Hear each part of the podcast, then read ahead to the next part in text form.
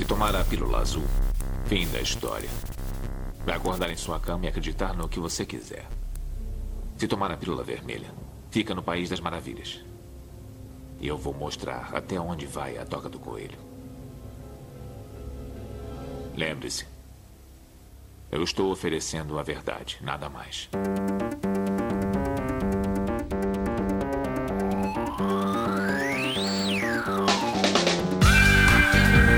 Magicando.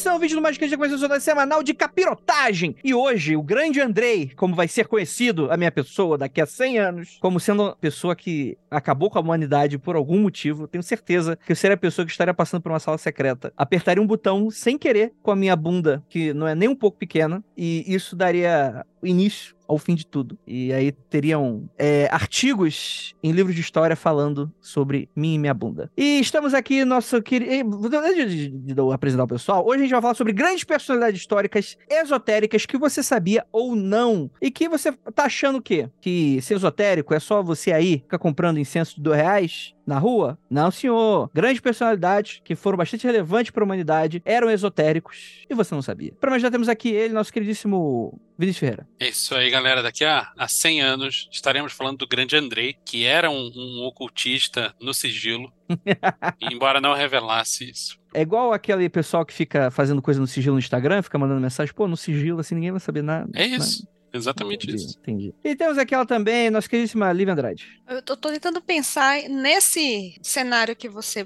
compôs aí, Andrei, do. Hum. Por que você ficará extremamente famoso? É o abuncalipse, abundalipse o, que, que seria isso? e tem outra coisa, né? Se você for um grande ocultista no sigilo, esse sigilo não tá muito oculto? Será que os caras que ficaram famosos porque são ocultistas não estavam fazendo errado? Mas é igual a maçonaria, né? O pessoal fala que é no sigilo, mas todo mundo sabe. Todo mundo sabe o aperto de mão secreto. Se for fazer um episódio de maçons famosos. Olha, boa! É, é pode ser. É enorme.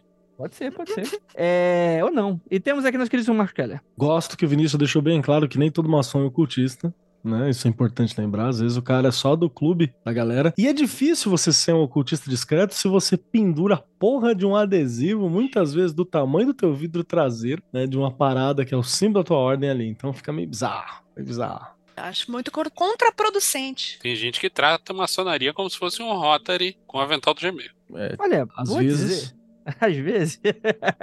tem lojas maçônicas com integrante maçônico, eu não vou falar mais nada. E fica aqui o convite aberto aí pra gente gravar um episódio sobre maçonaria, gente. A gente, brin... gente, a gente brinca, é amor. Quando a gente brinca, sacaneia, provoca, é porque a gente ama. A gente tem a maturidade de um menino da sexta série quando está apaixonado. A gente provoca a pessoa que a gente ama. Então, por favor, fique convite. Tem até minha descrição. Eu tenho profundo respeito por quatro maçons.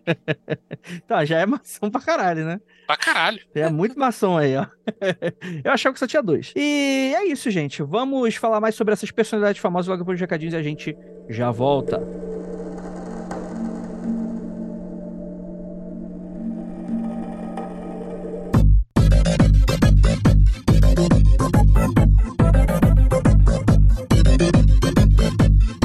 Agora na área de recadinhos do seu, do meu, do nosso Magicando. E aí, gente, tudo bem com vocês? Muito obrigado pela sua audiência e sua paciência. Mais uma vez aqui com a gente no Magicando, seu programa semanal esotérico, com várias curiosidades bacanas, ensinamentos grandiosos e outros nem tantos assim. Tudo bem com vocês? Seguinte, galera, primeiramente pedir um apoio caso vocês não sigam a gente nas nossas redes sociais, Magicando com CK sempre, né? Tanto no Instagram quanto no Twitter. É muito importante que vocês sigam a gente, porque ali a gente consegue se comunicar, dar notícias, falar quando tem lives e por aí vai, tá bom? Lembrando também que a gente sempre tem que falar da nossa campanha de financiamento coletivo lá na Aurelo. Então, galera, com o mínimo de 23 reais, além de você conseguir assistir a quase todas as nossas gravações ao vivo, você também vai ter acesso ao nosso grupo do Telegram, exclusivo aí para você. Deixa eu dar uma pequena instrução. Quando você assinar, você vai receber um e-mail, né? Se você não receber, você manda contato magicando.com.br para qualquer dúvida. Você vai responder um questionário e em breve você vai receber uma resposta com um link que é exclusivo para você de entrada no grupo. Antes de você entrar, certifica que seu Telegram tem um nome de usuário, né? Se você não tiver ou quiser verificar se tem, é só ir lá nas configurações do Telegram e setar para você um nome de usuário bem bacana. Aí você entra no link. Caso dê alguma coisa de errado, você acabe se perdendo de todo esse processo, você manda mensagem pra gente nesse e-mail contato magicando.com.br. É isso também. E você vai ter também acesso a diversos conteúdos exclusivíssimos, tá bom? Então é isso, bora pra esse episódio, ficou maravilhoso. E é isso, bora lá.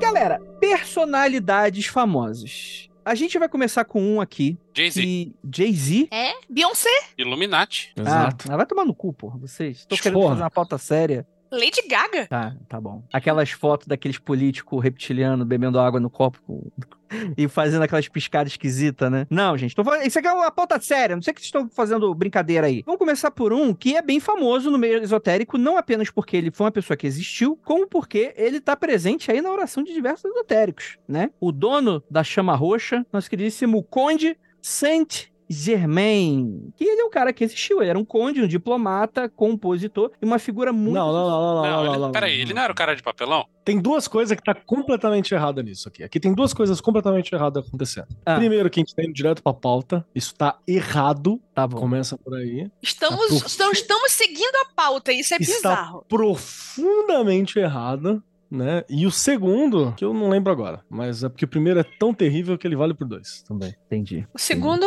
é o Saint Germain em si. Então dá licença, mas eu vou levantar outra questão. Lívia Andrade, você, que é de uma ordem esotérica muito famosa, mas que você é discreta, me diz o seguinte: o que que leva uma pessoa a pertencer a uma ordem de maneira discreta, não querer chamar atenção a ponto de que às vezes a gente nem sabe que a pessoa era envolvida com alguma coisa assim? Pode ser que a pessoa também não saiba que ela faz parte de uma ordem. Isso acontece. As pessoas. Agora, né? É tipo agora. É tipo, acabei de descobrir que eu faço parte de uma ordem. Não sabia. É discretíssima. Cara, olha, eu acho que antigamente tinha muito mais motivo da pessoa ser parte de uma ordem discreta. Ou às vezes até secreta, porque por motivo de cristão, né? Que ia lá e queimava. E acabava com a vida, acabava com a reputação, acabava com tudo. E você, se você tava querendo fazer parte de uma ordem que tinha intenções ocultas, literalmente, até ocultistas ou não, era melhor você ser discreto, né? Infelizmente, eu acho que essa merda está voltando. Que você tem que voltar a ser discreto, porque senão chega os bolsonaristas de volta, chega os alt-rights de volta e tem várias formas de você colocar uma pessoa na fogueira, às vezes é literal, às vezes não, às vezes você acaba recorrendo à reputação, sua vida, a vida dos seus parentes, das pessoas que você ama. Então, eu acho que o, o que a gente tem aqui, a gente tem pessoas na, na nossa pauta, e, e eu vou voltar à pauta porque o Andrei se esforçou muito para fazer essa pauta. A gente tem desde pessoas antigas o suficiente para virarem míticas, desde o Conde Saint-Germain, que as pessoas esquecem às vezes que ele existiu de verdade, né?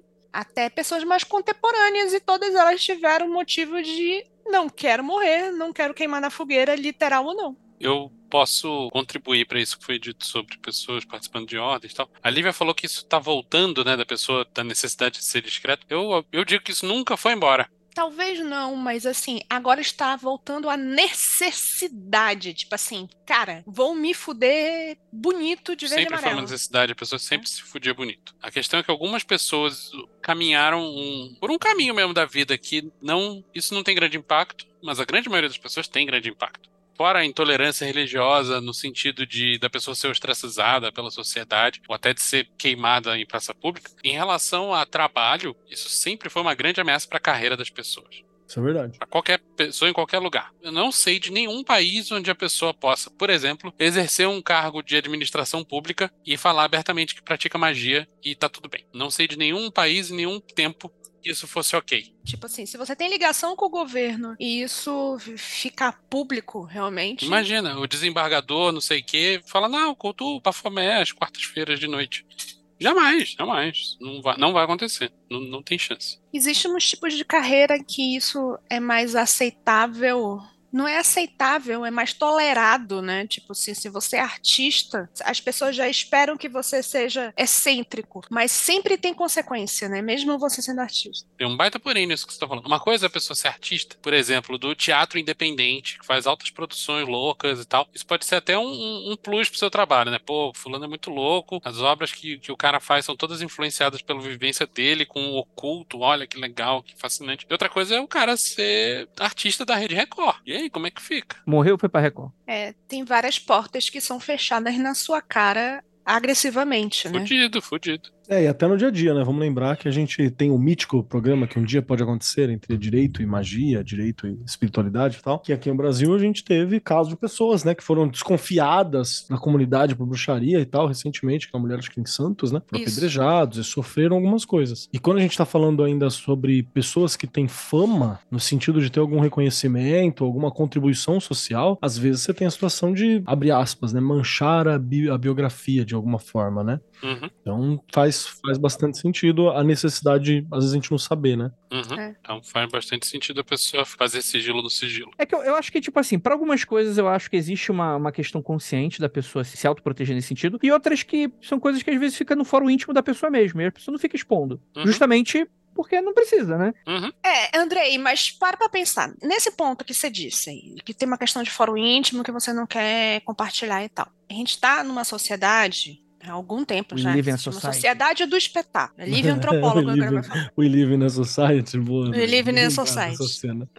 É uma sociedade de espetáculo. Então, o normal, e quando eu tô falando de normal, eu tô falando de estatística, tá? Tipo, a maioria das mais pessoas. comumente encontrado. O mais comumente encontrado é as pessoas compartilharem o seu dia a dia, barra interesses, barra qualquer whatever coisa que você esteja fazendo. Tipo, praticamente há um diário público do que você faz. Se chama Facebook. Então, é Facebook, é Instagram, é TikTok. Você compartilha tudo, as coisas que você faz nisso. E você não pode fazer isso se você é ocultista, não só por uma questão de foro íntimo, ah, não vou colocar o meu altar. Tem pessoas que teriam um problema com isso, tipo assim, ah, não vou colocar meu altar porque meu altar é muito pessoal e tal, não vou colocar para todo mundo ver. Mas tem pessoas que gostariam de compartilhar e, e isso às vezes não é bom porque, ok, você tem 16 anos e tá mostrando o seu altar, você não tem muita coisa a perder tanto quanto se você tem 40 e bleu e é um juiz. Alguém que tem 14 anos tem muito pouco a perder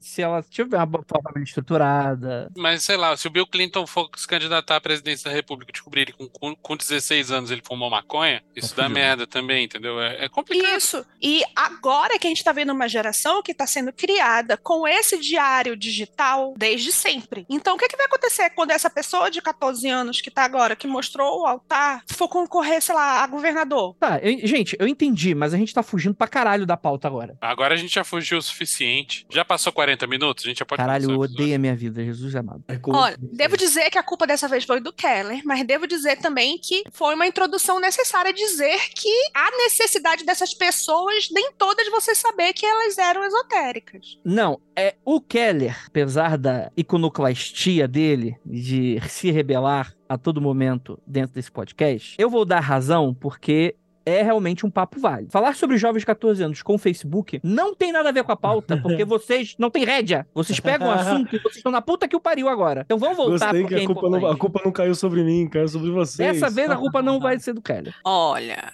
Mas faz sentido, não faz? Essa, essa, pira. E aí eu quero acrescentar só mais uma parada. Faz um, tem um livro que eu indiquei muito no começo do, do Magicando, que é um livro que eu gosto bastante, precisava reler, inclusive, que é um livro do Robert Anton Wilson, chamado As Máscaras dos Illuminati. Não sei com quem que tá o direito dessa porra. Não faço ideia onde é que tá. Não... Wink, wink. Fodam-se para conhecer, né? É isso aí.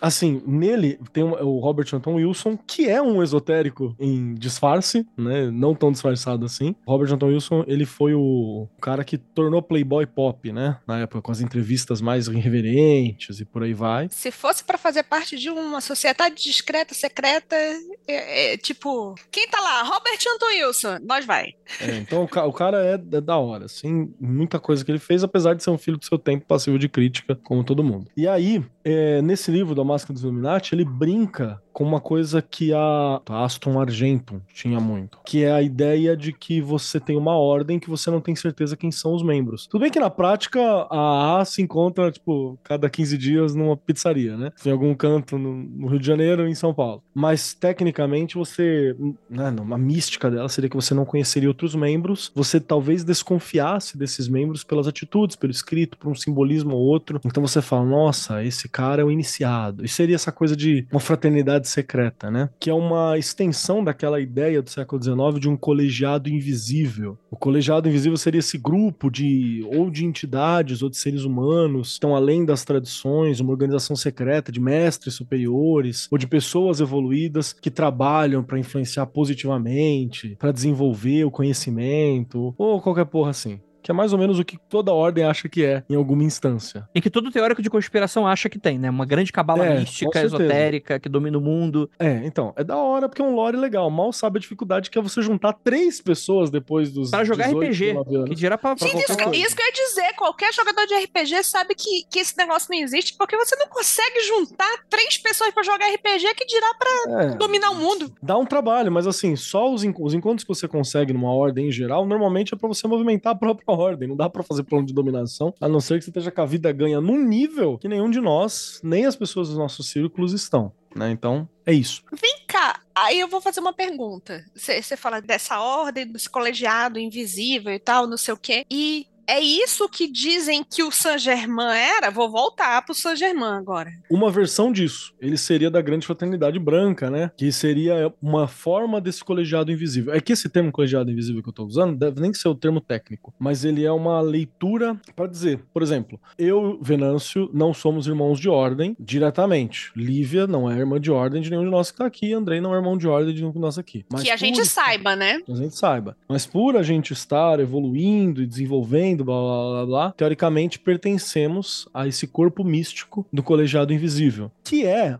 um Ctrl-C, Ctrl-V bonito da ideia do corpo místico de Cristo dos cristãos. Que todo aquele que se converteu ao cristianismo é um filho, irmão e parente. É uma versão. Por quê? Porque essa parada tá cristianizada pra caralho e deve ter uma versão judaica também, porque o cristianismo não é tão criativo. Não é pra isso. Então, você tem essa, essas colocações. E aí, é onde está a loucura. Porque com isso, pensando assim, você consegue olhar para várias pessoas famosas e descobrir que elas têm uma relação com o esoterismo em algum grau, né? E falar, nossa, esse cara é esotérico e tal. Vou, dar um exemplo que não tá na pauta, que é o Bram Stoker. É o Bram Stoker, autor de Drácula, né? O Bram Stoker é um cara que ele ficou famoso por ser um escritor, e todo mundo pensa nele como um cara, né, respeitado, escritor e não sei o que, e pá. E o Bram Stoker, ele pertenceu ao Golden Dawn no início do século, do século 20, fim do século 19, né? Acho que ele morre em, em 12, 20, por aí. Então, fim do século XIX, ele pertence a Golden Dawn e ele é um romancista, poeta, famoso na Irlanda, o, o tanto tão famoso que os britânicos querem ele para ele, né? Não fala que ele é irlandês, né? Algumas vezes você fala, não, o gótico, dessa coisa britânica, do, do da Inglaterra e não sei o quê. E o cara foi membro da Golden Dawn, assim. A questão é, provavelmente ele não, ele não era avançado na Golden Dawn, né? É, diz a lenda que não era mesmo. É, ele ficou nos graus iniciais e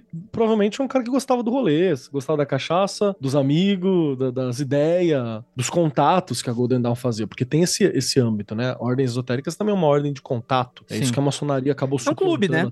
A, a Golden Dawn, em particular, sei lá, a gente tem ideia de ordem de contato, a gente pensa em pessoas fazendo contratos muito vantajosos e conseguindo não, emprego para parente. Na época, a Golden Dawn era uma, basicamente uma fraternidade de artistas, né? Ah, era, tinha muito artista na época, alguns a gente conhece, a gente vai falar aqui hoje, inclusive. Outros eram pessoas que, tipo, não deslancharam, mas eram pessoas que estavam envolvidas no meio da arte. E estavam ali próximos. E deixa eu fazer um pequeno adendo aí também. É bom a gente salientar que, eu, assim, eu vou falar que hoje em dia não existe mais isso, mas por favor me corrijam, porque não... é imprecisão de alguém que provavelmente possa estar tá falando bobagem, né? Mas eu sinto que essas ordens no século XIX barra início do século XX, de fato, tinham o privilégio de uma vanguarda que foi acabando se perdendo. Então, por exemplo, poxa, um Bram Stoker, né? É, pô, a gente, vai, a gente vai citar várias pessoas aqui que muitas vezes, poxa, foram intelectuais, escritores, pessoas proeminentes que participaram de ordens esotéricas e que isso fez crescer uma, uma fama do tipo, são os carinhas legais que eu queria andar na escola. Só que isso não se preservou. É, e eu não tô. Gente, eu,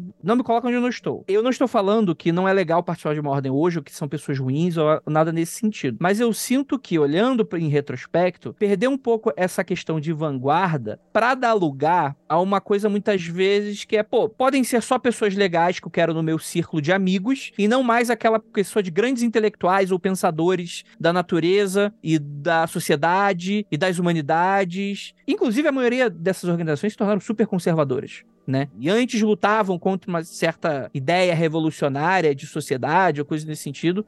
E hoje não é mais assim. Claro, é, é uma generalização tosca, que não dá para falar sobre todo mundo que a gente tá falando aí. Mas parece que é quase como se fosse uma época de ouro das ordens esotéricas, em que era legal pra caralho você participar, todo mundo que era intelectual, artista, ator, escritor, poeta, queria participar. Era aquele bar na Baixa Augusta que os caras que, poxa, da mesma galerinha gostava de participar. Era que, onde tava todo mundo para ver e ser visto. Exatamente, tinha lá uma patota e tal. Não necessariamente que essas ordens iam dar exposição, porque pelo contrário, a ideia era oposto. Mas era onde estava talvez uma corrente, é, sei lá, positivista, intelectual, que estava ali com uma ideia de, poxa, olha que legal a gente tá fazendo uma coisa aqui, né? É, ou, por favor, coloque aí minha ideia para jogo, critique o que tiver que criticar, mas é o que eu sinto mais ou menos. Eu concordo com a sua ideia, não vou dizer que a sua ideia tá correta, mas eu concordo muito com a sua ideia, mas existe uma coisa que faz qualquer comunidade se tornar muito mais tradicional, que se chama tempo, né? Se você fica parado, você é super moderno, mas se você fica parado e o tempo passa, você vai se tornar tradicionalista, não mudando nada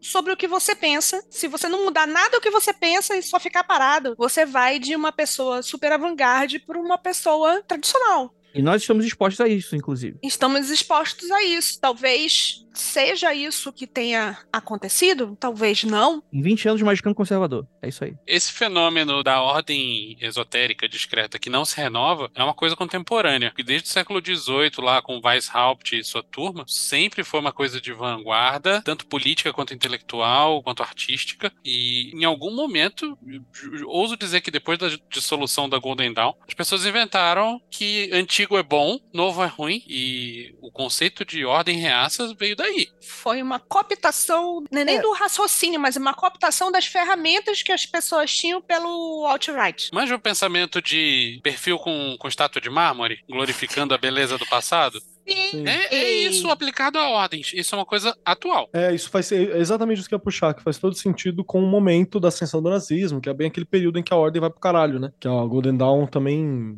se esvai. Então Implodiu, pode ser, né? pode ser na real uma, uma coisa do zeitgeist do momento que a gente é, tá um, um momento olhar, quarta né? onda, né?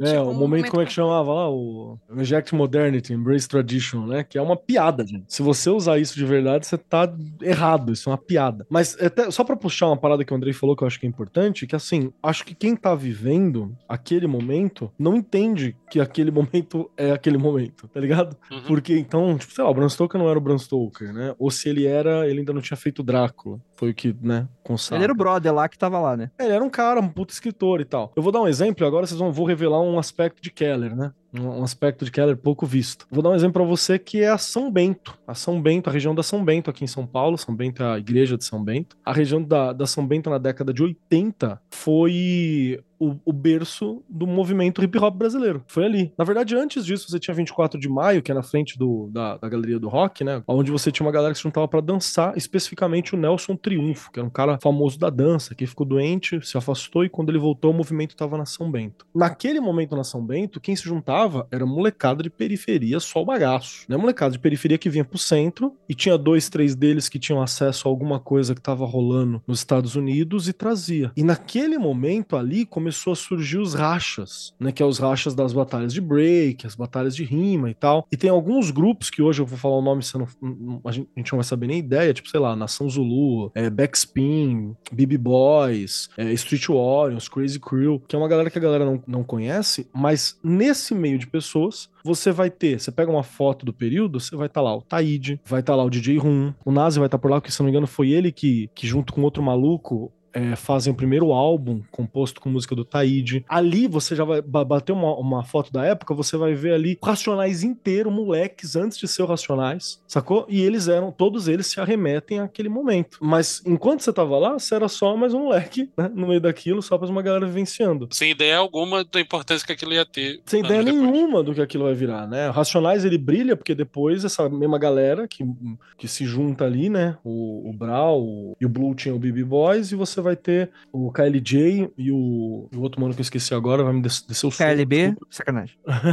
eles se juntaram e eles fizeram o Racionais, e o Racionais só ficou com uma postura política porque ele encontrou a galera do Gueledés, que é o Instituto da Mulher Negra, que tinha uma posição mais militante, discutindo negritude, discutindo o povo preto, e por aí vai. Então são coisas que vai, vai somando, né, Sueli Carneiro, e cresce isso. A galera, quando tá ali no momento, não percebe. Ah, então, o que eu quero dizer? Às vezes, por exemplo, eu citei aqui, voltando pra ordem esotérica. O que que você vai ter é o Bram Stoker, ele, para ele, talvez, a Golden Dawn era um rolê menor, sacou? Era um rolê que eu colava não era pra ele, sei lá, às vezes não era o ai, vou lá na Golden Dawn ser filiado. Então, não, ele só tava lá. Inclusive, se fosse, o cara tinha subido mais grau, né? É, ele cagou pra isso. E tinha uma galera que cagava pra fazer o rolê mágico mesmo da Golden Dawn, assim. Tava lá porque o movimento era legal, porque a cerveja era barata. E só dando contexto, Golden Dawn era um rolê que dá trabalho passar pra grau. Tem que estudar, tem que fazer trabalho. Eu acho que é perfeita essa fala do Keller. É um exemplo que ele dá com bastante maestria, porque ele conhece um meio bem específico. E eu acho que eu quero que o ouvinte preste bastante atenção nesse recorte que a gente está colocando. Tudo na vida é contexto. Exato. Uma palavra vazia, tipo, sem contexto nenhum, pode significar Porra. pro bem ou pro mal a mesma coisa. Porra, Tudo Deus. na vida é contexto. Então, Tira esse recorte agora, ouvinte, na sua mente, que isso entre na sua cabeça e na sua memória agora. Os caras de vanguarda do passado, se você ficar nesta merda de ficar tentando reestruturar, retornar, fazer, você não está fazendo algo de vanguarda. Você não está fazendo algo ultrapassado. A pessoa de vanguarda hoje não é o cara que você tem de vanguarda de referência. A pessoa de vanguarda hoje é quem está passando do teu lado e você não consegue ver. E a gente só vai ter essa noção daqui para frente. Então, Perfeito. e eu não tô, eu não tô falando mal de quem curte Golden Dawn ou quer resgatar, não é isso, porque também não serve a gente simplesmente jogar fora as coisas que passou. A gente pode pegar coisas boas, mas é transformar, né? Pega coisas boas e transforma, pô. O que que o esotérico naquela época discutia com a sociedade daquela época, mas o que que isso resultou hoje? O que que a gente está discutindo hoje? Qual é o papel do esoterismo frente a uma discussão com relação a, sei lá, veganismo, com relação a identidade de gênero? E não ficar com essa porra de, ah, não, porque, né, a polaridade é masculina, é feminina, e tu não é um cara de vanguarda, porra. Tu é um cara de dois séculos atrás, saca? E você vai, infelizmente, desculpa ser eu a falar isso, um moleque de 30 anos, mas que, assim como eu, vai chegar o meu momento, você vai se tornar poeira no vazio, e tudo que você vai plantar, muitas vezes não vai frutificar, e vai virar nada. Enquanto isso, a galerinha que você tá criticando, talvez se torne alguma coisa, né? Senti o espírito do craque Daniel nessa tua fala. Prossiga, Liv. Uma das coisas que a gente passa tem esse brasileiro tem esse problema de achar que é, é vira-latismo. Uma das coisas que o brasileiro tem em excelência intrinsecamente é essa ideia de você pegar as coisas e saber fazer mashup e pensar para frente. E isso se demonstra muito em, em gambiarra, em remix, em antropofagismo e tal. E isso é uma das coisas que o mundo inteiro olha para o Brasil e fala: puta que pariu, eu queria saber fazer isso. É entendeu? É malemolente, então, né? A, ma a malemolência, o, o, fato de você conseguir juntar queijo com goiabada e, e sair uma coisa sensacional, entendeu? Tipo, fazer um remix nisso. E o mundo inteiro olha pro Brasil e fala: Isso é futuro. Isso é você saber fazer isso é futuro. Então, você saber fazer isso com as tuas ideias e as ideias de passado e chegar numa coisa nova e tal, é o que o mundo inteiro quer fazer, porque você não aplica isso com as suas ideias de, de esoterismo, arte, tudo. É, tipo assim, não, não fica só. Não, não, ignore o passado, mas faça um remix. Tente fazer algo novo a partir disso. O filho da puta enche o cu de soft power vendo anime anime e vendo as paradas, ai, porque a cultura brasileira é muito ruim. Porque não tem anime, não tem o Arnold Schwarzenegger batendo em nazista, sei lá, batendo soviéticos. Então a cultura Mas já brasileira... existe o Arnold e já existe anime. Então faça alguma coisa, faça um mashup desses dois e talvez Faça um anime com o coloque... Arnold, porra. Arnold Nime, faz ele. É, faz, faz um mashup desses dois e coloca um cachorro caramelo no meio e faz uma coisa super nova. É isso. É minha opinião. Agora a gente distou da pauta com louvor e beleza. Porque Sim. foi bom. Agora eu acho que a gente pode Caralho. voltar pra pauta. Eu vou fazer um complemento importante aqui. Eu fui na Áustria procurar a estátua do Arnold. Todas as pessoas para quem eu perguntei onde fica a estátua do Arnold falaram: Arnold? Aquele traidor da pátria. Tipo, as pessoas desprezam ele. Caralho, tá bom. Tá bom. Beleza, não estava sabendo. Grandes informações por Vinícius Ferreira. Importante. Isso é importante. Ah, só, só pra voltar a pauta pro Andrei, pra ele ficar feliz. Dito isso, várias das pessoas que estão aqui, que a gente tá citando, elas têm alguma relação com o esoterismo, mas a gente não consegue definir, às vezes, em grau, qual o grau de profundidade. Então a gente pode até chutar. Acho que bastante, acho que pouco, e justificar o porquê com anedotas que a gente sabe, né? Mas é bom lembrar que não são, são pessoas reais, não são, exceto pelo Conde Saint-Germain, são pessoas reais, não são personagens. Então... O Conde Saint-Germain não é real, é de papelão. Então fica É difícil, isso. porque pessoas são complexas, né? Então, sei lá, às vezes um cara se interessou por isso por 10 anos e negou os outros 10, sacou? Sim, Tipo, Anne Rice com vampiro e depois santo. perfeito. Vamos então aí. A gente falou do Conde Saint-Germain e é muito interessante porque a gente tá falando aqui sobre personagem e tal, que é bom inte- interessar que ele se tornou uma figura muito messiânica, né? Ele tá presente como uma quase uma deidade para muitos esotéricos, né? De maneira inclusive até bem genérica, né? No sentido, a pessoa não precisa necessariamente ah, participar de uma tradição específica. Às vezes, aquilo tá no bolsão ecumênico pra caralho das questões esotéricas, né? Então existe a oração de São Germain, é, exi- entende o que eu tô falando? Você não precisa participar de uma linha específica para acreditar no, no, no Saint Germain como algo que você pode utilizar no seu dia a dia em uma oração, em uma parada. Ou eu tô falando bobagem aqui? Eu tô falando do meu cone de realidade. Tipo, Saint-Germain, pra mim, é tipo, sei lá, era Beyoncé, que o pessoal dizia que era esotérico e tal, ficou super famoso. E tem gente que reza pra Beyoncé, eu, para aprender a rebolar. E, sei lá, tem gente que reza pro Conde Saint-Germain. Pra mim, o Conde Saint-Germain era uma, uma situação tipo pop magic do século XVI, sabe? Sei lá qual século Ah, é. sim, mas provavelmente é muito distante do que foi o personagem histórico real, né? Nesse sentido, né? Ele não é uma das Então. figuras críticas aí que a galera da direita tava. Vou, vou mandar aqui a real. Eu até ver essa pauta não sabia que Conde de Saint-Germain tinha uma existência objetiva e pra mim sempre foi uma piada de mau gosto. Sério? Você Não, não sabia que teve- ele era uma pessoa? Não sabia. E tu questiona até agora. Ele era francês. a se ciência eu não, não, me tem como provar que Conde de Saint-Germain era uma pessoa. O, o Conde Saint-Germain era francês, certo? Com um nome desse, podia ser belga, sei lá. É É, engraçado. eu- Com o OVNI a ciência consegue provar. Agora, o Conde Saint-Germain que que teve documento não consegue. É Não, tanto, não. Documento, documento só, só prova que alguém sentou a bunda e escreveu o documento, André. É muito Tipo, ruim estar certo sempre. É muito ruim. Só que não eu- Trucou! Vinícius, ele trucou, pede seis. Vai. Não, eu- traz aquele na minha frente e a gente conversa. Ah, vai tomar no cu, Ah, Vinícius. esse é o argumento do Andrei. Só, só, quem, só quem ouviu o episódio extra tá entendendo isso daqui. Sabe, é verdade. Traz o ET aqui.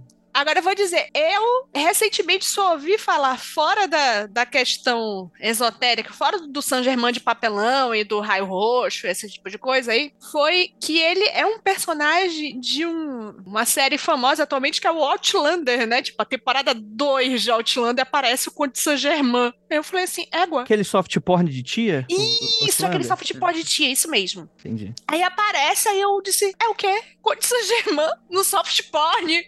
Que aí você cai. É Isekai, verdade. Pera aí, tem pornô com o Conde de Saint-Germain? Aparece ele de kilt rebolando, sacudindo a piroca. Aí é demais pra mim, meu conhecimento. Mas o Conde Saint-Germain é aquela coisa, ele aparece ao longo da história, né? Então ele acabou sendo tipo um, um ponto de referência. Sempre, porque tem história, por exemplo, eu lembro de uma. Vou falar de cabeça, tá, gente? Tá? Não, é com referência. É, mas tem uma história de uma moça que disse que viu o Conde Saint-Germain visitou a cidade e ela viu, viu ele quando ela era jovem e re-reencontrou com ele ela já com, sei lá, 60 anos. Não sei o que é mais difícil, alguém ter 60 anos no século 16, 17, quando ela disse que, que viu por aí, ou o que for. Acho que foi 18. E aí ela disse que viu que ele não tinha envelhecido um dia, então por isso que fala que ele é alquimista e tal. O que eu acho da hora da, da, da figura dele é que normalmente ele tá com, com uma figura de trickster. Apesar de movimentos mais recentes ter querer, querer mostrar ele tipo como um Jesus alternativo, europeu, ele tem uma coisa meio trickster, que ele engana um, engana outro, É uma puxa o dinheiro, pega Merlin, um não? empréstimo. É, ele vai dando uma enrolada, assim. Mas é legal, porque ele teria participado, inclusive, de uma porrada de movimentos esotéricos, assim, ao longo do tempo. Até tem gente que fala, será que é uma linhagem de pessoas que assumem o Saint Tipo o fantasma dos quadrinhos, né? Tipo, era o Tipo filho. fantasma nos Uhum. Excelente proposta. Seria tipo isso, porque fala que ele foi da maçonaria, que ele participou de uma porrada de movimentos esotéricos, que era bom em música, língua, alquimia, encanto e por aí vai. Será que o Conde de Saint Germain veio do Egito? É, se virar de trás pra frente, dá, sei lá, Naru, alguma coisa, né? Que é o nome da antiga divindade egípcia do, do lago. Dá pra inventar uma merda dessa aí. Não seria a primeira vez que alguém inventa alguma merda de, de alguma pessoa cristã. né? E o que, que é esse negócio que a sociedade teosófica diz que ele é? Que, que é mestre ascenso do sétimo raio, gente, Não, que era é isso? só daí que eu conhecia. É o papo de que ele é um dos mestres ascensionados, ascensos, enfim, que tá orientando a humanidade. É um dos cabeças da grande fraternidade branca. Ele é tipo um bedel da humanidade. Não, é tipo da Liga da Justiça Espiritual. E JC é um dos caras ou ele é É tipo. um dos caras. É um dos caras, Astacheran também. A Vinícius já tá inventando. Acho que tá não seria um dos caras. Mas Astacheran seria um mestre ascensionado. A Astacheran é um dos caras da outra galáxia. É outra galera. Mas é na mesma categoria de galera. A Astacheran é da. Como é que é? Da Liga da Justiça da Costa Oeste? Não tem um negócio desse? Ah, não, é Vingadores da. Costa Oeste. Mas tem Liga da Justiça também. Tem, então, é isso aí. Liga da Justiça Europa e América. Mas é que não tinha Astacheran na época da Blavatsky, mas se tivesse, ela ia botar Astacheran no no mesmo Ia balaio. tá. tá. Certeza. É porque ela tava fazendo essa salada, né? Ela tava juntando as coisas, muitos conhecimentos inovadores. A, a senhora era um gênio, mas a ideia era falar que existia a grande fraternidade branca, que teria esses mestres ascensos, que são pessoas de elevado brilho e desenvolvimento espiritual, que se juntam já descarnadas ou encarnadas, sei lá. E elas conversam com algumas pessoas e estão coordenando a Terra. São tipo, sei lá, algo entre Power Rangers, Liga da Justiça e, e é isso aí. Tá. E a ideia toda da história do papelão é porque tem uma foto da Blavatsky que ela quis ilustrar os mestres ascensos e fez um recorte de papelão e colocou elas Não, e, e- e alguém pintou e colocou no fundo, assim, pra mostrar, pra posar pra foto, né? E aí a galera, olha aí, olha aí ela canalizando os mestres ascensos. E É era foda. só o papelão, né? E Era um quadro, porra, um quadro recortado. Tá, eu tenho uma teoria de que as pessoas confundem a galera do Saint Germain com o do Astacheran por uma questão de estética. Porque as fotos que você tem do Saint Germain são todos aqueles com muito esfumado Photoshop e o do, do Astacheran também. Então, perfeitamente, se você colocasse tudo junto na mesma foto, parecia que realmente são a mesma galerinha. Tipo, então. Porra, tem que pedir pra aquela mulher desenhar eles e o Bolsonaro, né? Aquela mina que faz Isso, é a mesma tablet. estética. É a mesma estética. Um tucano, né? Do lado. Vamos pro próximo, então. Cara, isso a gente já che- chegou a citar algumas vezes, inclusive aqui no Magicando e no Mundo Freak. A gente tá falando aqui do Isaac Newton, né? Que pra quem não sabe, ele foi o cara que inventou a física. Graças à culpa dele que existe a gravidade. Se não fosse ele, Mas segundo pensadores como o Andrei, a gravidade é debatível. as pessoas caem. Qual é o problema a pessoa cair? É crime agora a pessoa cair? Ah, não. É, tá, existe uma força que vai. Ah, porra. Essa? que o? Andrei e eu concordamos é que a lei da gravidade é uma questão de ponto de vista. Vamos lá, então. O, o Isaac Newton, o pai da física moderna, como a gente conhece, né? Pra quem não lembra, quem fugiu da aula de história, é o cara que a maçã caiu na cabeça, né? Ele era um esotérico ocultista muito prominente, né? Muito fascinado, né? Ele dedicava parte do seu tempo em encontrar explicações de forças capazes de influenciar ou alterar coisas mesmo à distância. Ele era astrólogo, gente. Olha que Ele era doido. Astrólogo, alquimista, maçom. Ele foi envolvido com esse bagulho todo. E ele é um cara que a galera cita muito, porque é muito provável que, diferente do Bram Stoker, que era um cara do esoterismo mais meio lateral na vida dele, né, era, um, era tipo, sei lá, pertence a um motoclube, mas isso não é parte da minha, da minha personalidade. No caso do Isaac Newton, provavelmente era uma parte intrínseca do cara mesmo, assim. Era algo muito importante e quando ele fazia ciência física, né, a, a ciência clássica, para ele havia pouquíssima distinção das pesquisas que ele fazia dentro da, da esoterismo, da magia, do ocultismo e por aí vai. Perfeito, perfeito. Exato. Era só uma extensão das pesquisas ocultas dele. Era o lado demonstrável. O Isaac Newton poderia ser chamado atualmente, tal, como uma espécie de cientista de fringe. Tipo, ele não fazia uma diferença do que a gente chama, ah, isso é doido demais e tal. Ele não, ele não tirava a possibilidade de simplesmente coisas que eu não entendo não, não existirem, né? Isso é o zeitgeist nosso. Ele provavelmente acreditava em todo, tudo junto. Por isso que eu tô dizendo, hoje em dia, se a gente pegasse o Isaac Newton agora e colocasse atualmente, ele seria um, um oh, chamado um cientista fringe. Eu imagino que a gente olhar para ele mais ou menos como a gente olha pro Siddhartha Ribeiro, que é o, o Siddhartha Ribeiro, o cara que estuda sonho, neurologista, o, bagulho louco. Porque assim, você olha pro Siddhartha, você fala, esse maluco tá falando um bagulho que é muito legal. Ele é um cientista formado, reconhecido pelos pares, fudido no que ele tá falando. Só como ele tá discutindo sonho e ele tá discutindo umas paradas, às vezes na linguagem, não bate, você fica meio, ué, você fica fica, né, você dá, dá, dá, uma leve estranheza. Talvez fosse isso, mas eu tô chutando, tá? É que na época os intelectuais eram todos acreditavam em várias coisas diferentes, né? Muitos deles, inclusive, eram religiosos, né? Pra caralho. Não, eu tenho uma outra visão sobre isso daí. Eu acho que o Isaac Newton tinha uma distinção muito clara na cabeça dele do que, que era material, o que, que era, melhor dizendo, o que, que era objeto de estudo das ciências naturais e o que, que era objeto de estudo das ciências ocultas. No entanto, na análise que ele fazia, no linguajar que ele apresentava, ele trazia para o lado da ciência natural muita coisa da ciência oculta. Dou um exemplo prático aqui que todo mundo conhece. Isaac Newton foi. O pessoal estava zoando no Twitter esses dias que o Isaac Newton descobriu tanta coisa que ele chegou a descobrir o LGBT. Foi ele que descobriu Oi? o arco-íris do prisma tal. Aquela ah, coisa. foi mesmo. Caralho. E quando ele descobriu que o arco-íris nada mais é do que uma decomposição da luz branca num prisma, num objeto, refração, difração, aquela coisa toda, ele decidiu, ele precisou escrever um texto sobre isso, e ele escreveu no texto que o arco-íris tinha sete cores. A gente sabe que, olhando para aquela merda ali, é igual uma roda de cor do Photoshop. Quantas cores tem ali? Existe uma resposta correta, que é 256 milhões. Né? No entanto, para simplificar, você pode dizer, ah, tem aqui vermelho, tem um laranja, tem um amarelo. O Isaac Newton estipulou do cu dele o número 7 por causa da influência oculta, que, do, do pensamento Perfeito. oculto na forma dele de enxergar o mundo. Então ele ah. trazia conceitos ocultistas para a ciência natural objetiva, hard science. No entanto, ele não falava coisas absurdas e não comprováveis na, na parte do trabalho dele científico. Perfeito. É isso. Eu Tô, tô, de acordo, tô de acordo. Beleza. Mas é, é um conceito que ele criou por causa de alquimia e cabala e o caralho a quatro, e a gente repete até hoje. Se perguntar pra uma criança quantas cores tem no arco-íris, a criança vai dizer que tem sete. E se você olhar direitinho no arco-íris, não tem uma divisão clara entre onde começa uma e termina a outra, porque é um espectro. Perfeito. Perfeito. Próximo é Arthur Conan Doyle, muito comum aí, muito, muito famoso aí por causa do Sherlock Holmes, o que é muito interessante, que fica uma curiosidade, ele odiava o Sherlock Holmes. Pra ele era uma ele literatura ficou de saco de cheio, né? Não, pra ele era uma literatura de segunda. Já não gostava.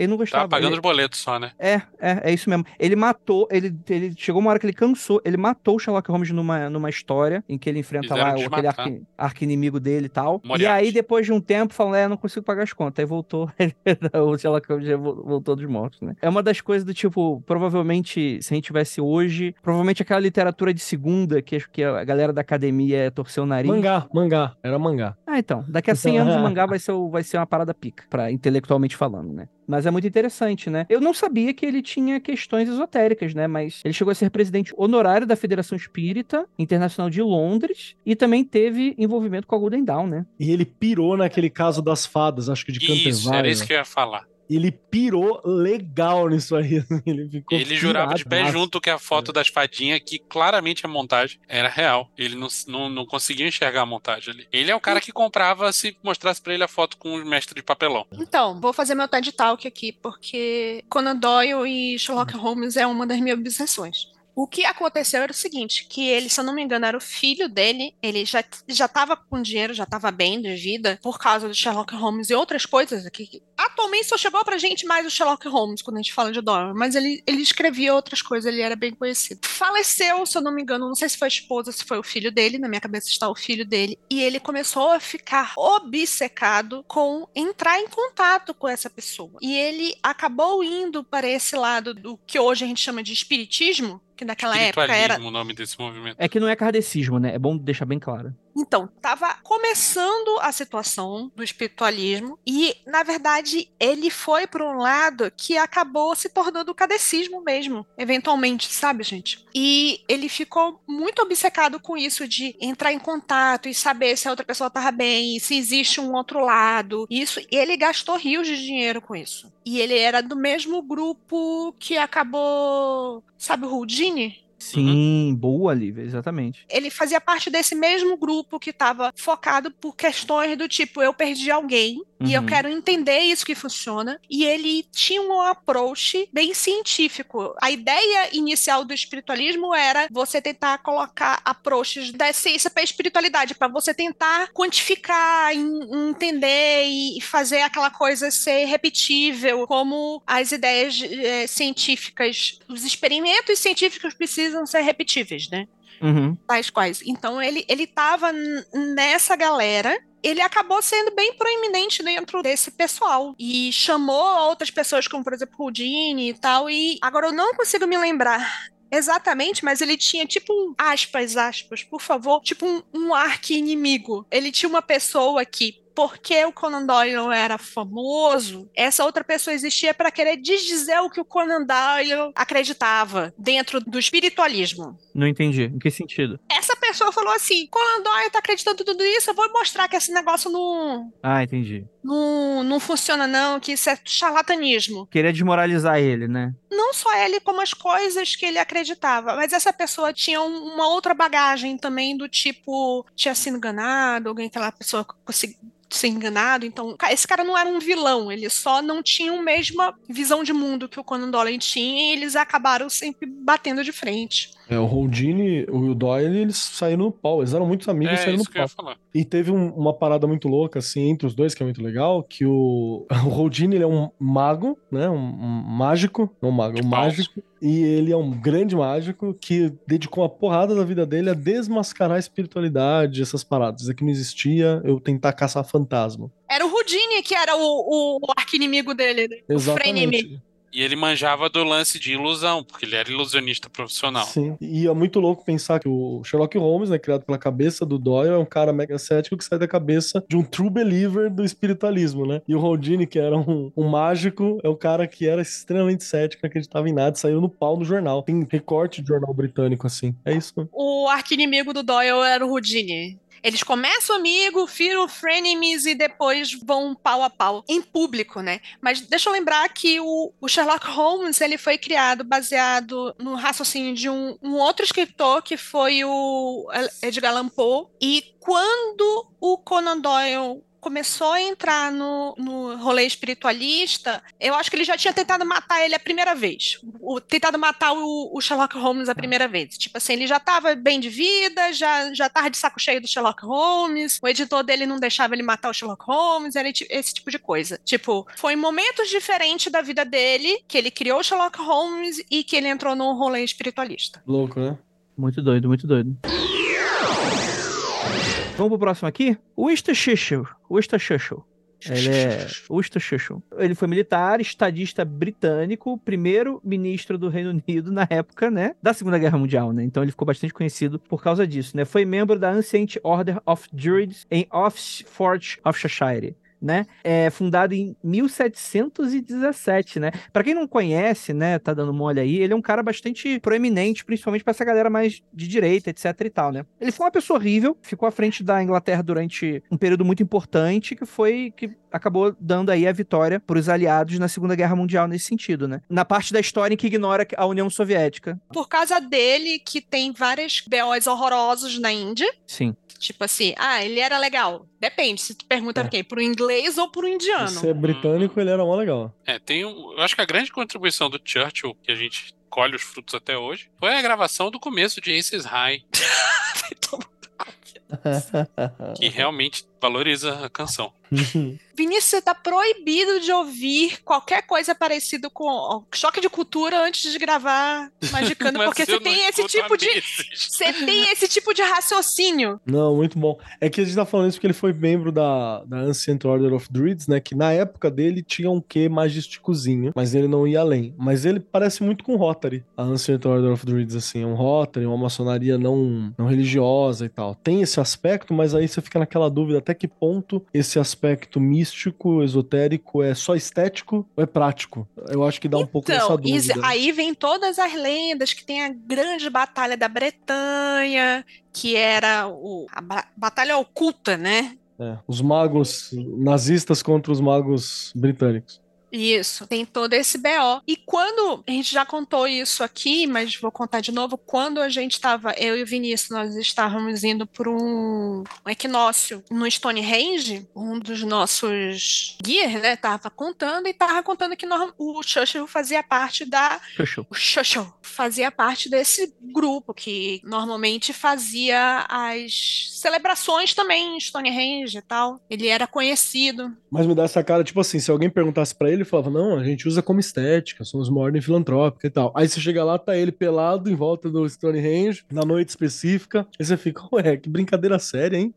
Infelizmente, podcast é um programa de áudio, né? Mas existe uma foto que é fácil de achar, você procura Churchill Druidas, você vai achar. E é a galera totalmente fantasiada e o Churchill de terninho no meio da galera. O que me faz pensar que talvez, talvez o Churchill fosse um, um da ordem, fizesse doações, participasse do lance de caridade, mas que não não, tivesse ativamente envolvido. A gente não tem registro, eu pelo menos não tenho, do Churchill tendo contribuições mágicas pro, pro rolê. Fora a lenda da grande batalha da Bretanha. Por favor, ilumine-nos. A ideia toda era que não foi durante a Segunda Guerra Mundial, disse que havia um grupo de magros que, na opinião deles, magros? eram os Isso é magos. gordofobia, hein? Que ganharam a guerra? E... É isso? Os magros ganharam a guerra? O Churchill era gordinho, ele não podia ser gordofóbico. Tá, tá, tá certo. Do lado dos nazistas existiam magos que estavam ajudando Hitler a ganhar a guerra. Então, surgiu... Não qualquer mago, a Tu Legendstar.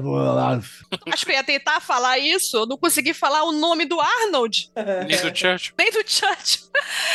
Então, quando perceberam que havia essa, esse grupo de magos do lado dos nazistas, a nossa amiga Dion Fortune disse: Pois não, precisamos dos Vingadores desse lado também. E chamou a galera para fazer um contra-ataque e depois ataques a este grupo. E ela conseguiu isso, juntar essa galera, porque tinha também do lado dela uma pessoa que aceitava, era conhecedora, pelo menos aceitava se não era praticante, que era o Churchill. E tem outro esquema do Churchill e guerra e magia, que é a história, não sei o quanto ela é documentada e quanto ela é especulada, de que o Churchill teria convocado o Crowley para criar uma defesa ah. mágica para a Inglaterra nesse rolê. Então, uma resposta a, a suástica, né?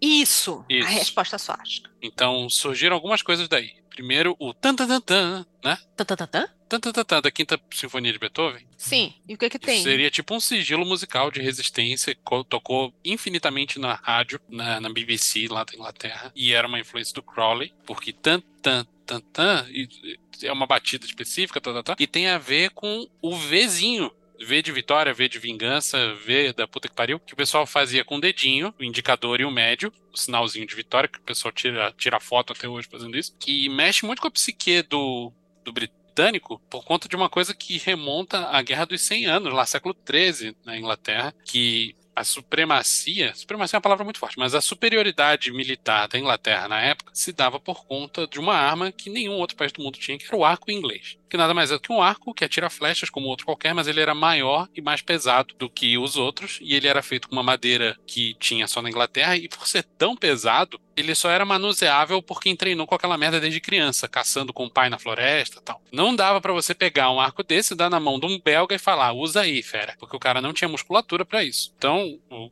a vitória dos britânicos, por exemplo, na Batalha de Azincourt contra a França, foi uma coisa muito marcada, né? E com um exército muito menor, usando a porra do ar. Era um bom livro do, do Bernard Cornwell, não o melhor, mas um. Sim. Um bom livro.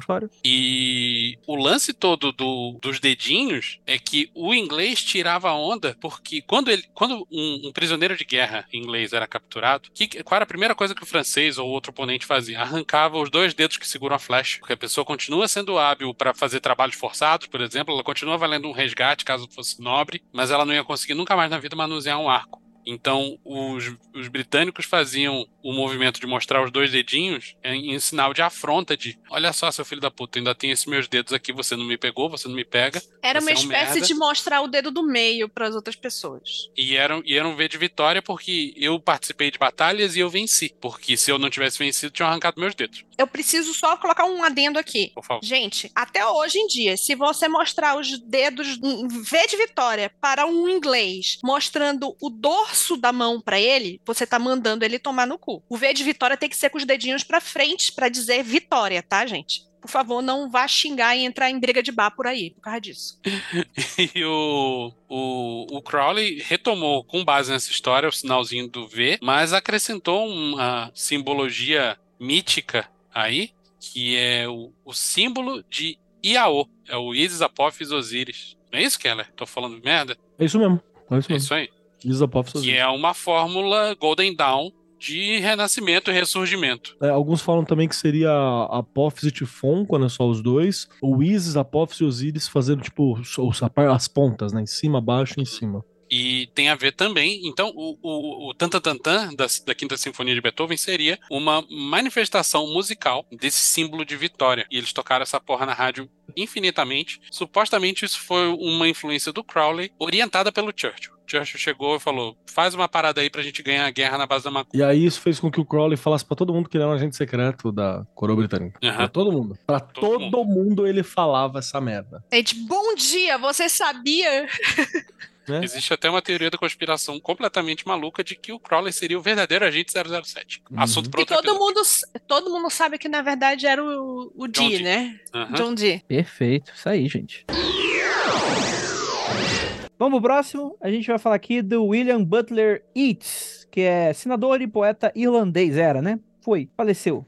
Americanos.com. Overdose de maconha. Formou a Ordem Hermética de Dublin em 1885 e, em 1900, se tornou-se dirigente da Ordem Hermética da Aurora Dourada, que fazia parte desde 1890. Dentro de suas práticas, a escrita automática se destacou. Ele é um cara mais, para quem curte mais literatura da época, né? Ele é um cara que hoje sobreviveu muito entre a garotada, né? Não tá na boca da criançada, mas ele é um cara bem importante pra época, né? Ele foi intelectual, poeta, né? Por aí vai, né? Ele foi um maluco que fez praticamente a restauração da ideia de fada, dos cultos tradicionais, agrários da Irlanda, é, do buscar a cultura irlandesa de volta para além de um domínio, um domínio da, da Inglaterra. Então ele tinha umas paradas assim, cara. Sem contar que ele fundou o teatro, o rolê do teatro irlandês. Então ele é uma figura muito importante. Acreditava muito no rolê de fada no estilo irlandês. Se hoje, sei lá, você gosta de Winx, é porque esse maluco fez essa, esse levantamento, saca? Ele manteve. Quem gosta de Winx hoje, meu amigo? E Edson andou pro Del Toro poder correr, assim, sabe? Nesse naipe, assim. Opa, aí sim.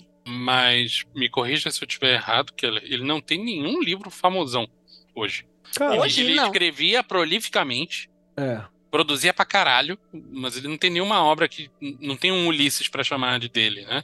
Não tem, que eu saiba não. É Isso aí, é uma coisa que só quem é do- da terrinha lá vai, vai saber exatamente. Ele, se eu não me engano, é- você estuda isso quando você tá. Se, se você for fazer Você tá letras. se punir. Letras focando em inglês e tal. Se você faz um estudo de, dentro da língua inglesa, você vai ter que estudar ele, mas eu não sei dizer assim, tipo, o que ele impacta o meu dia a dia, a não ser o fato de que eu gosto muito de fadas, de entender de fadas. Eu vou, vou, vou meter um aqui assim. Ah, Primeiro, a, a, Jazz, né, uma amiga minha muito querida, ela manja muito assim do, do Yeats, do rolê de fadas, porque é uma coisa que ela estuda sempre, por aí vai. Mas uma, sempre que eu, que eu penso no Yeats, eu prefiro deixar quieto e sei lá, e curtir Florence and the Machine, sabe? Que eu acho que fez melhor do que o Yeats, assim, poesia, aura, tá ligado? Acho que é, é mais ali. Eu, eu acho que tem inclusive uma música da, da, da Florence, não é o Dance Fever, não lembro, tem alguma coisa que tem uma, uma referência a um poema clássico do Yeats. Eu sei também que um poema importante dele é a segunda vinda, a segunda chegada, The Second Coming, e tem um que, sei lá, é andando de navio pra algum lugar, assim, algum lugar do Oriente Médio. O título é esse, tipo, de navio pra não sei aonde. Cortando aí, mas aproveitando que você tá falando, outro famoso é a vocalista do, do Florence. A Florence, é- Florence Welch. É, a Florence é conhecida como ser uma bruxa, segundo relatos, a forma que ela gosta de usar a magia dela é literalmente com canto. Não, tenho então- certeza. Me conquista. Então, é- não, é de, de- há em entrevistas, alguma coisa ali ali, que ela fala que uma das formas que ela usa a magia dela é através da voz. Ela tem um livro chamado Useless Magic, ma- é, magia inútil, né? Uhum. Seria tipo isso, que eu acho que é de poesia, alguma coisa assim. É bem bacana esse livro. Tem mais uma coisa sobre o Yeats, Yeats, sei lá como é que se fala o nome desse cara, que embora a gente, brasileirinhos do século XXI, não tenha uma puta referência de obras dele, ele era o cara famoso da Golden Dawn. A galera artística se sentia atraída. Ah, porra, Golden Dawn deve ser um ambiente foda por causa dele. Ah, e o pessoal queria ir pra Golden Dawn pra andar no recreio com ele. Sim. Eu não sei o quanto a, a presença dele na Golden Dawn era pública no, sei lá, público geral. Mas a galera do meio toda sabia que ele tava ali e ele era o grande chamariz da galera das artes. Porque ele era o cara. Ele era o cara que todo mundo respeitava. Não era Bram Stoker, não era Conan Doyle, era o Yates. Yates. Yates. Yates. Esse cara aí. Uhum. Bem, e aí a gente vai falar do William Blake, né? Que é um cara muito interessante e eu acho que a grande contribuição que ele teve para a arte, cara, que foi algo que transcendeu até a transmídia, né? Foi justamente ele foi o cara que influenciou a banda que a Ira gosta. E isso é o resumo do que eu sei dele. Foi isso, gente. Qual é a banda que a Ira gosta? É o The Doors, As Portas Ah. da Percepção. Foi um cara que o, o Morrison, ele é bastante influenciado por esse lance de Portas da Percepção, né? E, e muito de- dessa, dessa literatura do Blake, que eu não faço a mínima ideia do que seja. É, é do Huxley, você tá confundindo.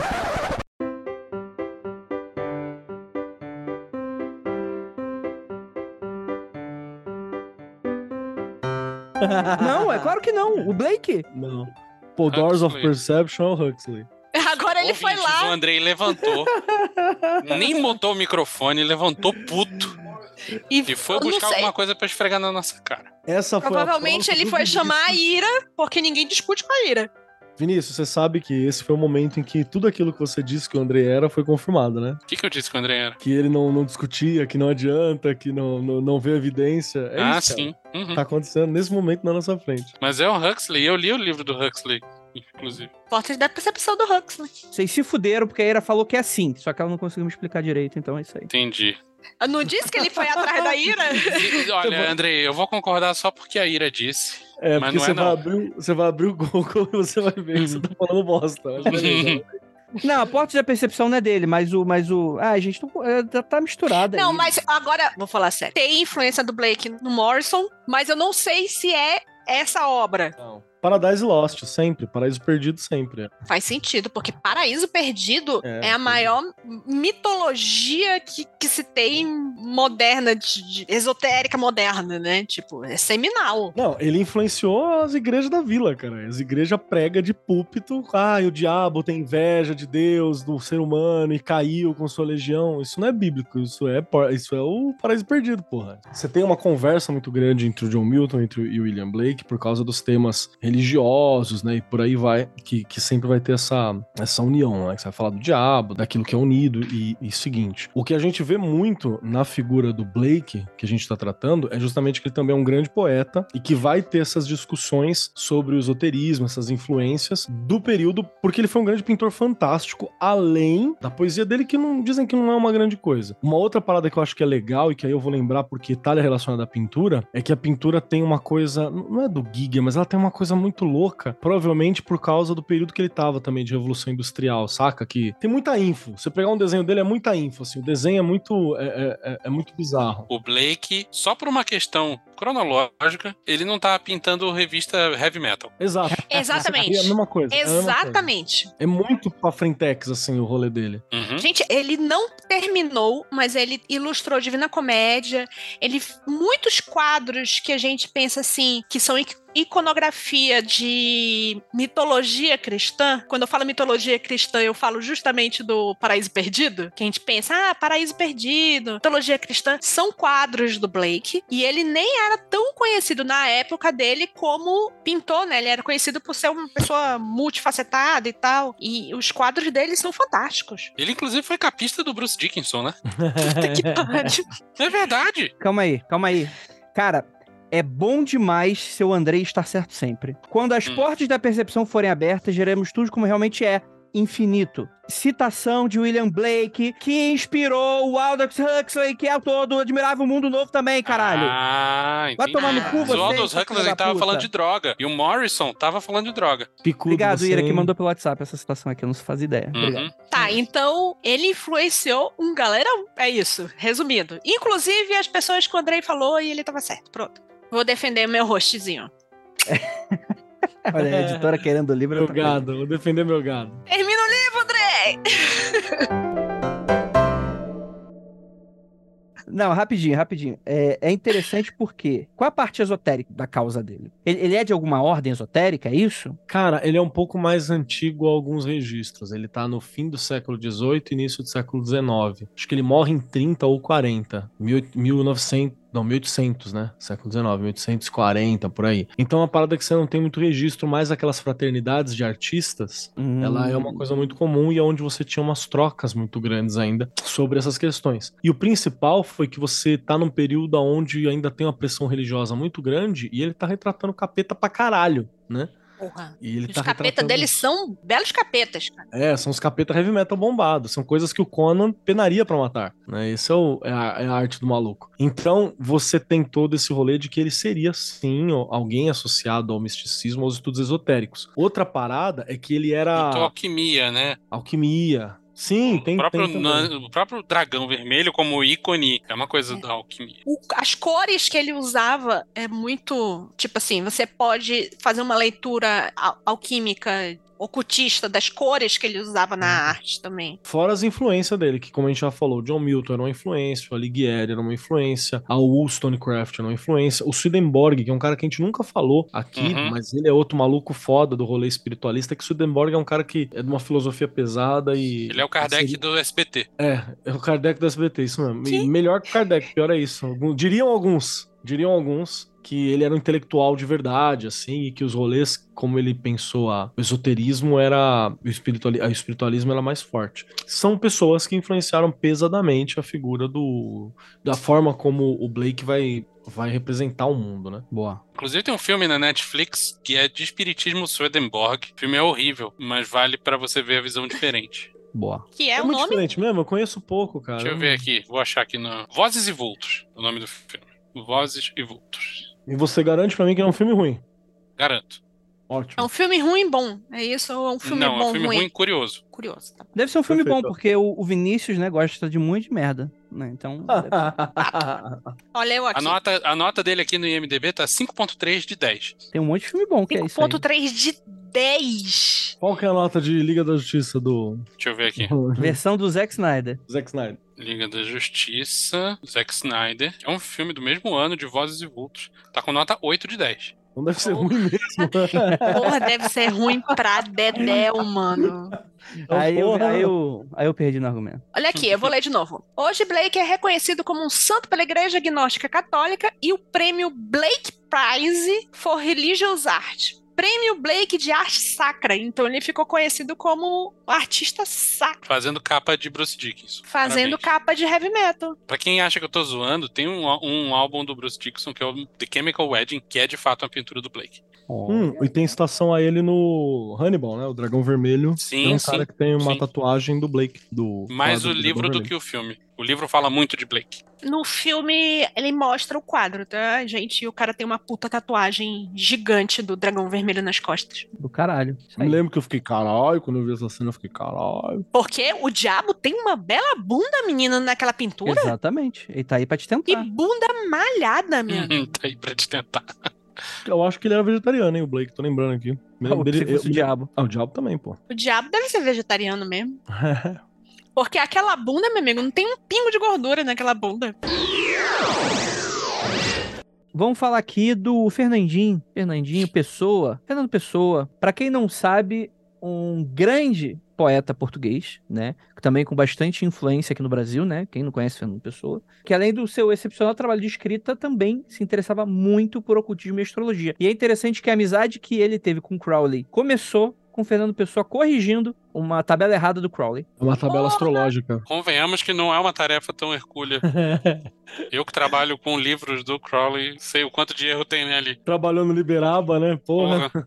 Se isso fosse fazer amizade com o Crowley, o Vinícius já era, era chapa. Parça. parça já era demais. chefe de ordem do Crowley. Mas Fernando Pessoa, a escrita dele é muito mística. Não dá para dizer que ah, ele era um bom escritor e era místico. Não, a escrita dele era boa porque ele era místico, sabe? Exatamente. Vamos lembrar que o Fernando Pessoa, ele também era conhecido por ter vários heteronômios. O que, o que é um heteronômio, Keller? É, ele tinha uma múltipla personalidade organizada. É isso. Ele tinha. Cada poesia dele, quem assinava era uma pessoa diferente, só que todas eram ele. E com estéticas razoavelmente distintas, assim, é muito louco, porque eles tinham background, as, essas pessoas. Então, tipo, um escrevia tal coisa e ele era mal-humorado e trabalhava no correio, tá ligado? O outro escrevia tal coisa e ele era um jovem, esperançoso e gostava de vinho, sabe? E, ele, e isso mostrava ali na, nos textos, assim eu sempre achei que o Fernando Pessoa era a primeira pessoa que eu achei que é, na verdade, era uma unidade, né? Um, é um grupo. Da, é, são pessoas que têm o. Não sei mais como é que é chamado hoje em dia, mas que têm personalidade múltiplas. Transtorno dissociativo. Não, não é mais chamado isso. Eu sei que personalidade múltiplas ainda não, não é tão ofensivo, mas o transtorno é, parece que é ofensivo para eles, André. Não, e é interessante oh, que uma delas ganhou, né? Que foi o Fernando.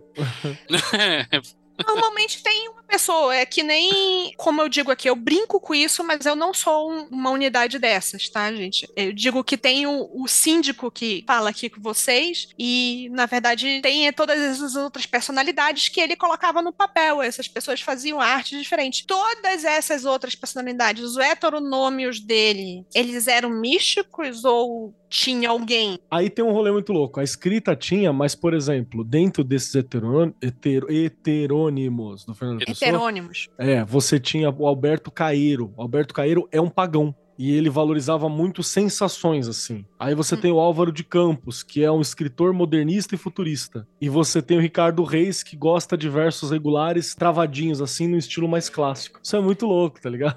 Então, provavelmente, o, o, a obra do Alberto, é isso? Tem mais influência oculta. Tudo é bem místico, tudo é bem místico, tem uma coisa, tem um ar, tem uma, uma pegada. Mas o, o Alberto Caeiro, né, a obra do Alberto Caeiro, aí é um absurdo. Tipo, é. Dá na cara. Mas ele tem um monte, cara. Ele tem. Se você for procurar, tem um monte. Sei lá, tem uns 20 heterônimos diferentes. Tem uma coisa Sim. assinada por Fernando Pessoa, sem heterônimo. Sem hetero, heterônimo, heteronômio. Não sei. Heterônimos. Heterônimos. Assinado Fernando Pessoa mesmo, que é a tradução do hino a Pan. Inclusive tem um áudio meu, acho que aqui no, no Magicando ou no, no Sim, em algum lugar aí, falando do, fazer interpretando. Existem muitas traduções e essa é de longe a melhor. Que o cara tinha de fato o domínio da língua. Perfeito. É. Acho que o Corvo do Edgar Allan Poe também. Também, também, é uma ótima bom. tradução. O Corvo tem traduções do, que, que chegam junto, tipo do Machado de Assis e tal. Mas o do, do Hino a Pan, a única pessoa que se meteu com a porra de um poeta meia boca que era o Crowley, e resolveu falar: vou traduzir essa merda e vou fazer melhor, foi o Fernando Pessoa. Tem uma outra história boa do, do Fernando Pessoa envolvendo o Crowley, que é quando o Crowley foi visitar ele em Portugal, em Lisboa, pegou o trenzinho, foi para lá, foram lá, jogaram xadrez, devem ter se comido, tal, todo mundo feliz, falaram de macumba. E quando o Crowley resolveu voltar, ele falou: bora dar uma trollada geral. O Fernando Pessoa falou, bora. E eles forjaram a morte do Crowley. O Crowley não tinha celular na época, né? Crowley deu uma sumida, sumiu Se do radar. seria uma questão, né?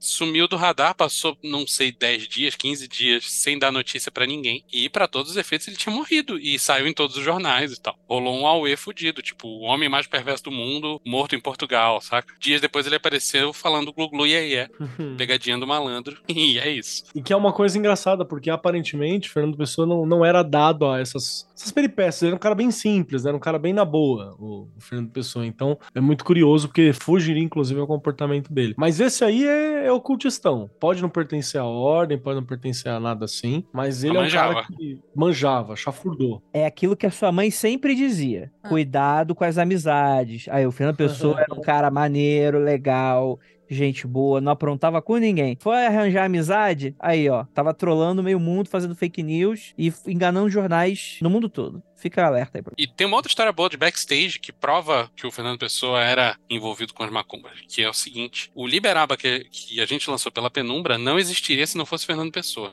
Verdade. Porque hoje, já se passaram dois ou três anos, eu não sei. Já se passou um tempo e já existem outras versões facilmente disponíveis. Mas uma das versões de referência que a gente usou de uma das partes do Liberaba veio direto da biblioteca pessoal do Fernando Pessoa. Que Olha eu não aí. sei se foi o governo português ou se foi uma ONG envolvida com a preservação de cultura, digitalizou totalmente todos os livros que tinha na biblioteca pessoal do Fernando Pessoa, depois que ele se foi, e disponibilizou na internet os que são em domínio público. Não tudo, né? Mas tá tudo digitalizado e tá disponível online, o que era. Domínio público. Domínio público. E ao longo do tempo deve vir mais, né? Sim, imagino que sim. E a gente conseguiu, por esse meio, acesso a uma primeira edição de Liberaba, que o Fernando Pessoa tinha na biblioteca pessoal dele. Que não é um livro que você vai passar na banca e comprar, né? Ah, eu vou comprar esse aqui. Não, não se é. você for comprar essa primeira edição, ela é caríssima, né? Então a gente. E, e, se você catar um PDFzão na internet, você não tem garantia nenhuma de que aquilo ali é um, uma cópia fiel da edição que você espera que seja. Como isso foi feito um trabalho sério por uma galera com um cuidado de preservação histórica, informando qual edição, o scan em alta qualidade, tudo direitinho, pô, aí dá para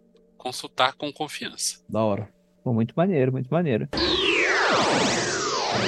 Muito obrigado para todo mundo que ficou até aqui, meus queridos. Dessa vez a gente não teve live, mas toda quarta-feira quase a gente tá fazendo livezinha aí para vocês. Mandar um beijo para todos os nossos apoiadores, nossos ouvintes, para você que tá aí sempre com a gente. E muito obrigado a toda essa mesa maravilhosa e aquilo, ósculo no bode e praise the sun para todos vocês.